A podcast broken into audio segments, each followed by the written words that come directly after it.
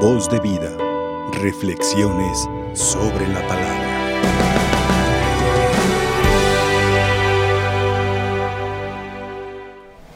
Queridos hermanos y hermanas, agradecidos con Dios porque nos permite celebrar esta santa misa. Hoy nos da enseñanzas muy, muy intensas, muy fuertes. Eh, en el Evangelio nos encontramos, yo siempre me he hecho una pregunta. Los escribas y fariseos andaban en el grupo de Jesús. Y yo me pregunto, bueno, ¿qué no tenía nada que hacer?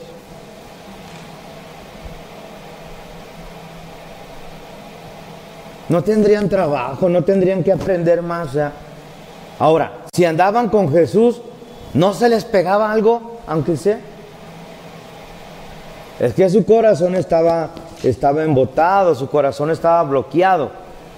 Y cuando un corazón está bloqueado solamente ve errores en los demás.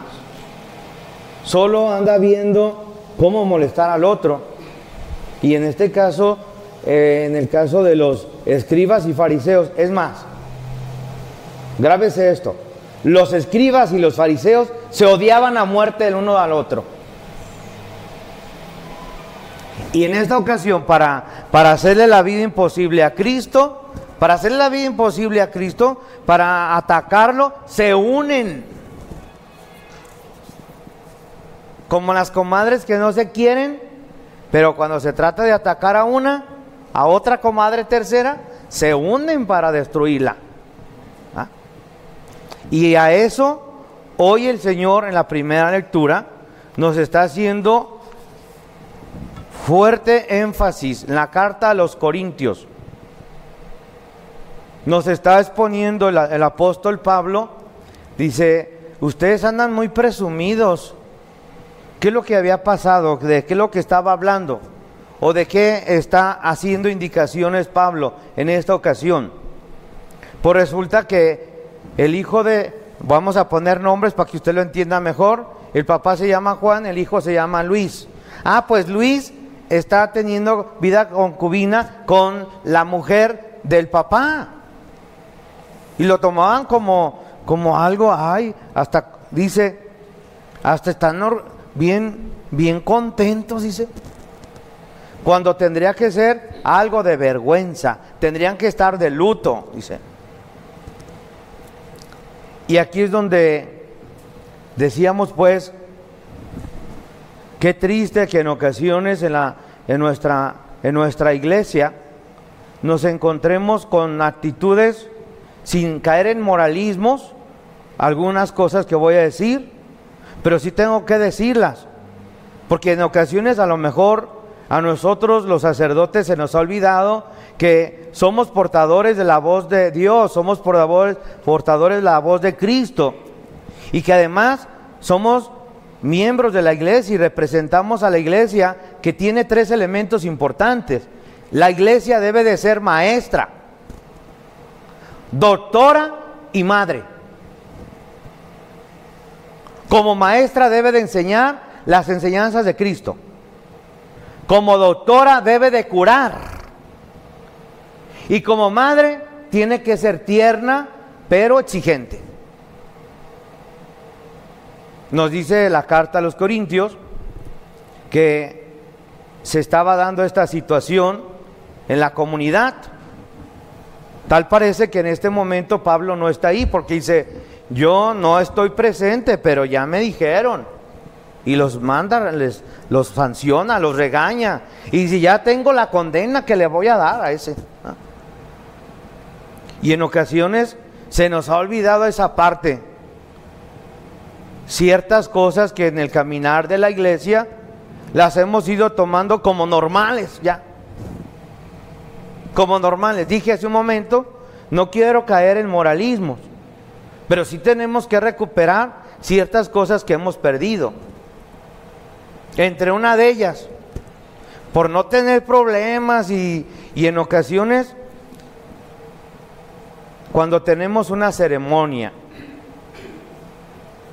¿Cómo van las madrinas? Y no les puedes decir nada, porque mañana ahí tienen a la prensa, ahí tienen a la televisión para hacernos un, tele, un, televisa, un televisazo. Tenemos un tiempo en donde los hijos de la, de la iglesia los que un día fueron bautizados y se convirtieron en hijos de la iglesia, no se dejan ayudar, no se dejan instruir, se enojan. Dije que no íbamos a caer en moralismos. Pasamos a otro. Los nombres que les ponen a sus hijos. Acabo de bautizar a una niña, le pusieron Luna. Yo conozco como apellido Luna. Y conozco a la perrita de una vecina que se llama Luna.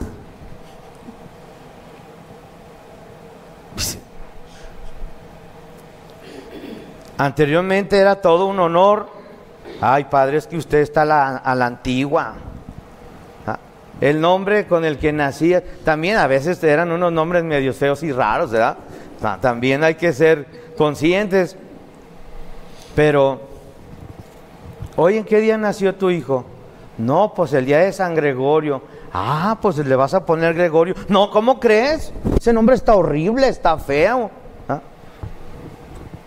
Y así, modismos que se han ido infiltrando en la iglesia y que los hemos ido, los hemos ido acogiendo, los hemos ido, los hemos hecho en ocasión. Qué triste darnos cuenta que algún hermano sacerdote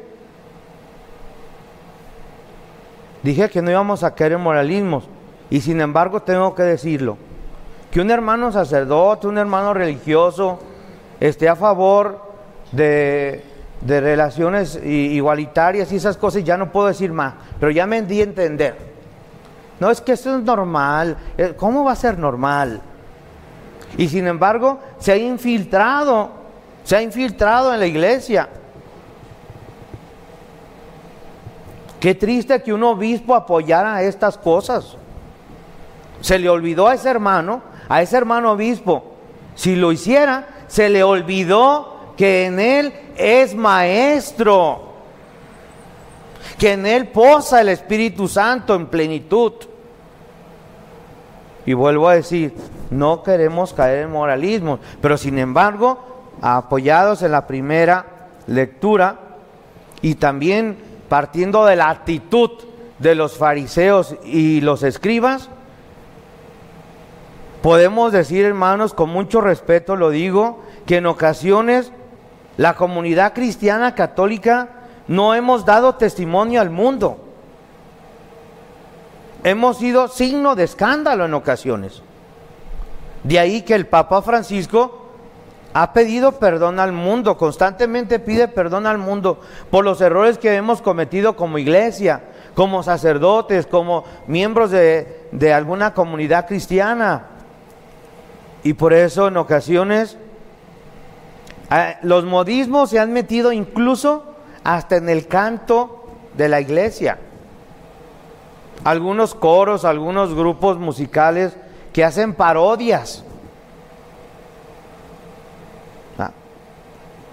Hay un canto por ahí que les he escuchado a algunos. Yo digo, bueno, está bonito, pero ¿sabes qué? Ese es un canto de Amanda Miguel.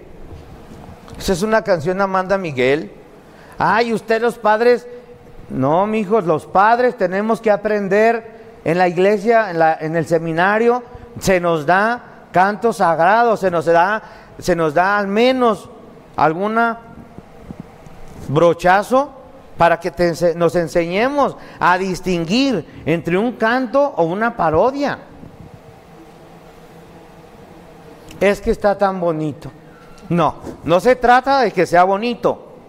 Se trata que a través del canto estás evangelizando. A través del canto estás transmitiendo un mensaje. Y si el canto que estás haciendo tiene la musicalización. Además, si te escucha el autor hasta te va a demandar. Y a eso se le llama plagio. No es moralismo, no, es que la iglesia el sacerdote, tenemos que cuidar. Incluso también tenemos que cuidar la dignidad de las vestimentas sagradas. Es que mi comunidad es muy pobre. Está bien, es pobre, pero no porque es pobre vas a ponerte cualquier vestimenta. Estás representando a Cristo sacerdote, profeta y rey. La vestimenta, la propia dignidad de, vestir el altar. Todo eso forma parte. Y si no cuidamos eso, se va a convertir en modismos que después se, se descuida lo sagrado. Se descuida lo sagrado. Entonces, ¿qué tenemos que hacer? Pues tenemos que, cuidar ante todo el decoro, la belleza. Si la iglesia es maestra, tiene que enseñar con la belleza, con el arte sacro, que lo ha hecho en el caminar de la historia, que lo ha hecho en el caminar. Incluso me atrevo a, decir de algunos ingenieros y arquitectos que presentan ciertos mm, proyectos para templos. dices, oye, no, este es el mismo proyecto del templo Julano, haz otro, se te está pagando por otro proyecto. Ahí en mi parroquia, en mi parroquia hay tres templos que son igual. Oye, pues si te pagaron por el proyecto, pondría a quemar el cerebro, ¿verdad? Tantos arquitectos, tantos ingenieros que han dejado belleza plasmada en el arte sacro, pensando que a través del arte, la belleza, están evangelizando a las futuras generaciones. Hay un amigo que, él dice que, dijo, no, yo cuando, cuando fui a la ciudad de Roma, Dijo, y anduve en toda Europa viendo, dice, voy viendo la opulencia de aquellos templos. Y hasta dije, no más, el derroche de tanto dinero. Pero ese era el pensamiento de él mientras no se encontraba con Cristo. Y cuando se encontró con Cristo, le encontró sentido, dice, no cabe duda, dice. La fe de nuestros antiguos, la fe de nuestros antepasados quedó plasmada en esas piedras labradas, en esa madera labrada, en esos bellos templos. Y cuando va conmigo a la parroquia, me dice, oye, oye padre, ese arreglo floral que pusiste no está bien, no está bonito, ponlo mejor. Ay, Ramiro, pues cuesta más, cuesta más. No le hace, yo te ayudo. Ah, ya cambió de pensar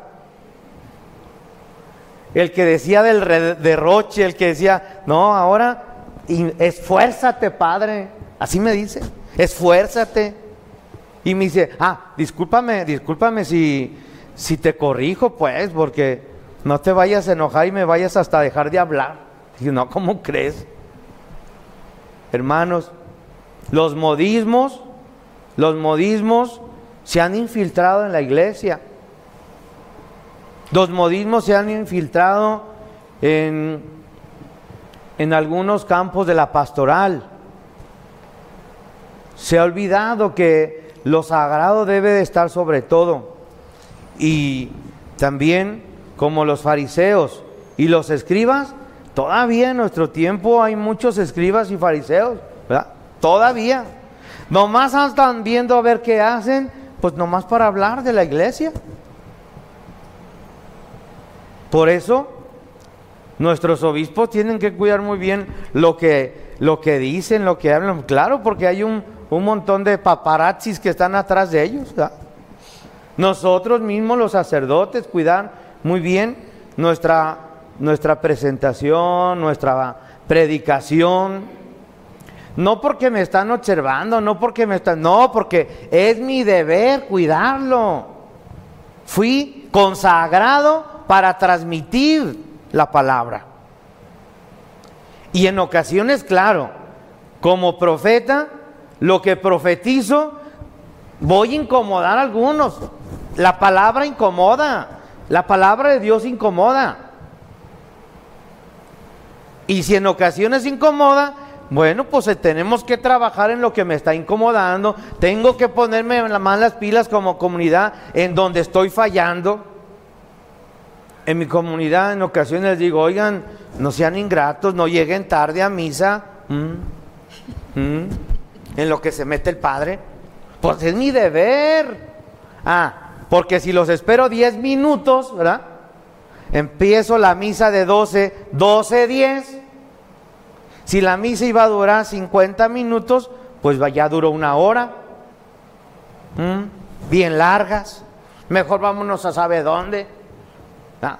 Y allá son de, de 10 minutos. Ay, no seas mentiroso. No soy mi. pues sí son misas más rápidas que las de usted. Bueno, pues yo me aseguro en darte un contenido en lo que te estoy predicando. Ese es mi deber.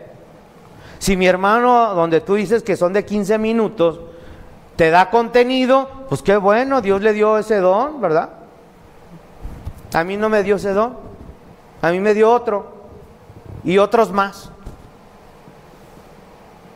Pero pedirle a Dios que no se nos olvide que como iglesia, nuestra, nuestra iglesia no se nos debe de olvidar esas tres anotaciones importantes. Es maestra, es doctora y es madre. Y como maestra nos debe de enseñar, tiene la obligación de enseñarnos. Y por eso lo hace, hay cursos, hay diplomados. Aquí en nuestra diócesis está el Instituto de Formación para Laicos. Algunos que han entrado, este hermano del que les estoy diciendo, que se fue a Roma y viola y se vino bien escandalizado, se metió a estudiar. Ya va por el segundo módulo y le digo, ¿qué hubo? ¿Cómo vas? No, Padre Ramón, tengo que agachar la mirada. Si la levanto solamente para ver las miserias de mi iglesia, en donde yo tengo que trabajar. También la belleza de mi iglesia, donde tengo que contemplar la presencia de Dios. Pues le pedimos al Señor, hermanos, dije hace un momento, con mucha caridad. El Espíritu inspiró esto que, tocamos en este momento. Y pues en ocasiones, al menos aquí en nuestra diócesis, se permite, se nos ha permitido ya que en algunas misas cante el mariachi y todo eso, que es música, típica de aquí en nuestro, de nuestra tierra. Y en ocasiones yo a veces les digo a unos mariachis, pues primero enséñame el esquema. Primero enséñame el esquema. Si el, el esquema que traes no es digno, no, no puedes cantar. No puedes.